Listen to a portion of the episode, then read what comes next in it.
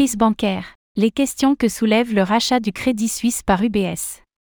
Une fusion pour rassurer un secteur bancaire en déroute? Les autorités suisses se sont précipitées afin de forcer une fusion entre la banque Crédit Suisse et sa rivale UBS, pour un coût de plus de 3 milliards de francs suisses. On revient sur ce sauvetage in extremis, et sur ce que cela dit sur les institutions bancaires.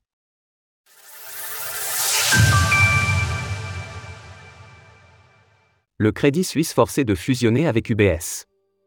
C'est un rachat historique, qui montre bien l'ampleur de la crise bancaire qui s'est propagée dans le monde. La plus grande banque de Suisse, UBS, a confirmé hier qu'elle rachèterait le Crédit Suisse, pour le double de ce qu'elle proposait initialement. Les autorités suisses ont pesé de tout leur poids pour que l'accord soit trouvé, allant jusqu'à planifier de modifier la loi afin d'esquiver un vote des actionnaires. Sept conseillers fédéraux, l'équivalent de nos ministres, se sont réunis à Berne au ministère des Finances, avec des représentants de la Banque nationale suisse, BNS, ainsi que des régulateurs et bien sûr des représentants des deux banques en question. Les discussions se sont achevées à 19h30 hier soir, et c'est le président suisse Alain Berset qui a lui-même annoncé le rachat. Ce sont 3 milliards de dollars de francs suisses, environ 3 milliards d'euros, qui ont été mis sur la table pour sauver le géant financier. Une somme démesurée, qui montre bien l'ampleur de ce que les autorités ont cherché à éviter. Karine Keller-Sutter, la ministre des Finances suisse, affirmait ainsi hier que la chute du Crédit Suisse aurait causé des dommages économiques irréparables à la Suisse, mais aussi à l'économie mondiale. Un rachat exceptionnel, avec des garanties exceptionnelles.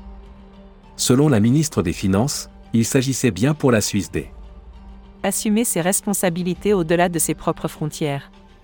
Et cette responsabilité a un coût, au-delà de forcer la main à des institutions bancaires en déroute, le gouvernement a confirmé que UBS bénéficierait d'une garantie de 9 milliards de francs suisses.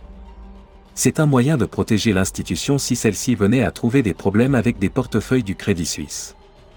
Par ailleurs, la Banque centrale du pays accordera des liquidités jusqu'à 100 milliards de francs au Crédit Suisse et à UBS, afin de s'assurer de la remise à flot de la banque dans son nouveau giron.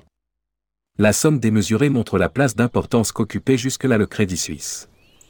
Il s'agit d'une banque figurant parmi les 30 établissements bancaires jugés trop importants pour pouvoir couler, ceux sur lesquels repose le système financier actuel. Les questions que pose le rachat du Crédit Suisse par UBS. Si la présidente de la Banque Centrale Européenne Christine Lagarde a salué des décisions rapides qui contribueront selon elle à rétablir des conditions de marché ordonnées. Tous ne voient pas ce rachat éclair d'un bon œil. À commencer par les actionnaires du Crédit Suisse, qui se voient largement écartés. Ces derniers recevront en effet une action UBS pour 22,48 actions du Crédit Suisse qu'ils possèdent. Une déroute totale, qui montre que le gouvernement s'est débarrassé du modus operandi habituel pour forcer une décision. L'autre question soulevée, c'est bien sûr celle des banques considérées comme too big to fail si le Crédit Suisse a la faveur des gouvernements, et réunit à lui seul un gratin politico-financier tout le dimanche, ça ne serait pas forcément le cas d'autres banques. Une idée confirmée outre-Manche par la secrétaire du Trésor américain Janet Yellen, qui admettait cette semaine qu'aux États-Unis en tout cas, toutes les banques ne seront pas traitées de la même manière, de manière plus large, on ne peut que souligner une nouvelle fois les liens entre l'action politique de gouvernements élus et des institutions bancaires du privé. Si ces dernières sont des maillons importants du système mondial, on ne peut oublier qu'il s'agit d'acteurs commerciaux.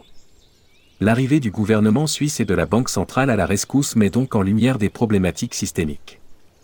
Pour le gouvernement suisse, tout l'enjeu était de trouver un accord avant ce matin, pour l'ouverture des bourses mondiales. En avant-bourse, les actions du Crédit Suisse chutaient cependant de plus de 60% ce matin. Les heures à venir nous diront si la crise a été endiguée, et si les actions du gouvernement ont permis d'éviter le gros de la contagion. L'affaire a en tout cas des airs de redite.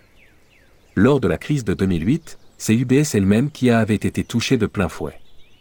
Et qui avait été soutenue par la Banque centrale suisse, ainsi que le gouvernement. 6 milliards de francs de la Confédération suisse avaient alors été dirigés vers UBS. Aujourd'hui, c'est pourtant cette dernière qui arrive en sauveur. L'histoire est un perpétuel recommencement, dit-on. Retrouvez toutes les actualités crypto sur le site cryptost.fr.